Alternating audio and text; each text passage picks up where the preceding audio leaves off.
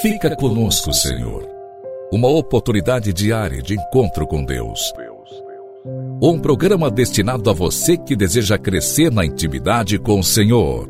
Um momento de súplica, reflexão e escuta. Fica conosco, Senhor. Apresentação: Padre Gilson Jardine.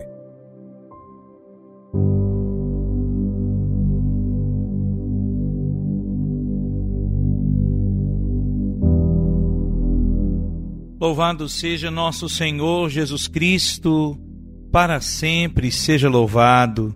Muito me alegro, querido irmão, em podermos iniciar juntos mais uma semana, tempo de graça.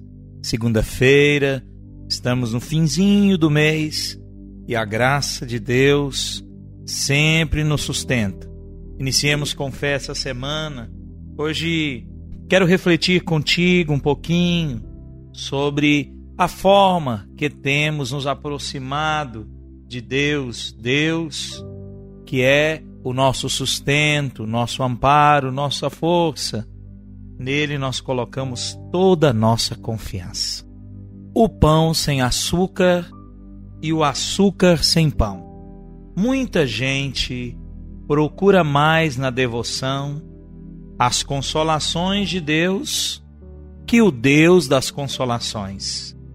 Diz o autor da imitação: Como as crianças que não procuram um alimento substancial, contentando-se com as guloseimas, com os confeitos, com os doces, querem certas almas, queridos irmãos, um fervor sensível às doçuras da oração. Se Deus lhes retira as consolações, queixam-se, se abatem, murmuram, e não é raro de se ver que chegam até a deixar os exercícios de piedade, quer dizer, as atitudes de devoção, a oração, a prática piedosa, tudo se compromete. O amor divino traz uma doçura infinita, enche e transborda o coração, mas nem sempre é todo de alegrias e consolações. Jesus Cristo é um esposo crucificado e ninguém o pode amar verdadeiramente sem a cruz. O pão da dor, de que fala o salmista, deve ser o alimento aliás, o alimento preferido das almas que aspiram a uma piedade sólida e seguem o Divino Mestre até o Calvário. Santa Catarina de Sena experimentou tantas securas na devoção que se julgou inclusive abandonada por Deus. Santa Teresinha, durante longos anos, provou a mais cruciante aridez espiritual. E essas santas, querido irmão, foram duas almas seráficas. Muitas almas preferem, como diz São Francisco de Sales, o pão sem açúcar, de uma devoção bem sólida e mesmo sem consolações, provam até o sacrifício, o seu verdadeiro amor a Jesus Cristo. Outras, contudo, querem apenas o açúcar das consolações e rejeitam o pão do sacrifício. Pão substancial da dor. Ó oh, meu Jesus, prefiro o vosso pão sem açúcar ao vosso açúcar sem o pão. E diante dessa palavra de São Francisco de Sales, que medito contigo, Fico recordando também a frase de Santo Inácio de Antioquia, quando lançado para se tornar alimento das feras, ele diz: Serei pão, hóstia pura. Quero ser trigo de Deus, trigo de Deus, triturado, debulhado, macerado, na boca das feras, para me tornar hóstia pura hóstia santa em Cristo Jesus. É bom refletir sobre isso para o nosso amadurecimento na fé. É preferível o pão sem açúcar e o açúcar sem o pão.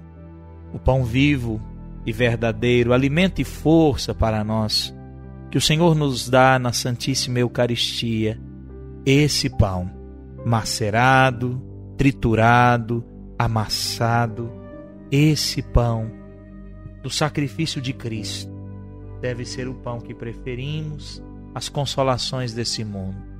É fato que o Senhor às vezes nos dá as consolações para nos acalmar, animar, mas é também fato que se faltam as consolações, não faltam nunca as graças do Deus de toda consolação. Pode faltar as consolações, mas não pode faltar o Deus das consolações.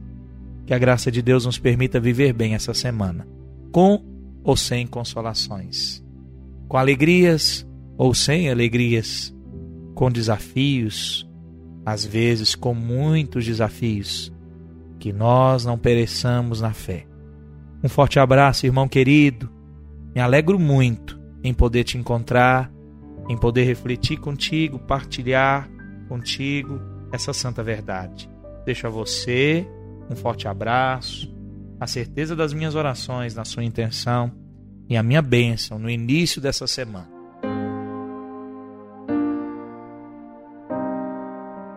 Em nome do Pai, do Filho e do Espírito Santo. Amém. Senhor Jesus Cristo, Deus Santo, Deus forte, Deus imortal, fonte e origem de toda bênção, dai a vossa bênção a este irmão, querido ouvinte desse programa, favorecei com a sua graça e a sua misericórdia sua vida, sua família. Abençoai o seu lar, seu trabalho, que não lhe falte o vosso divino auxílio. Em nome do Pai, do Filho e do Espírito Santo. Amém.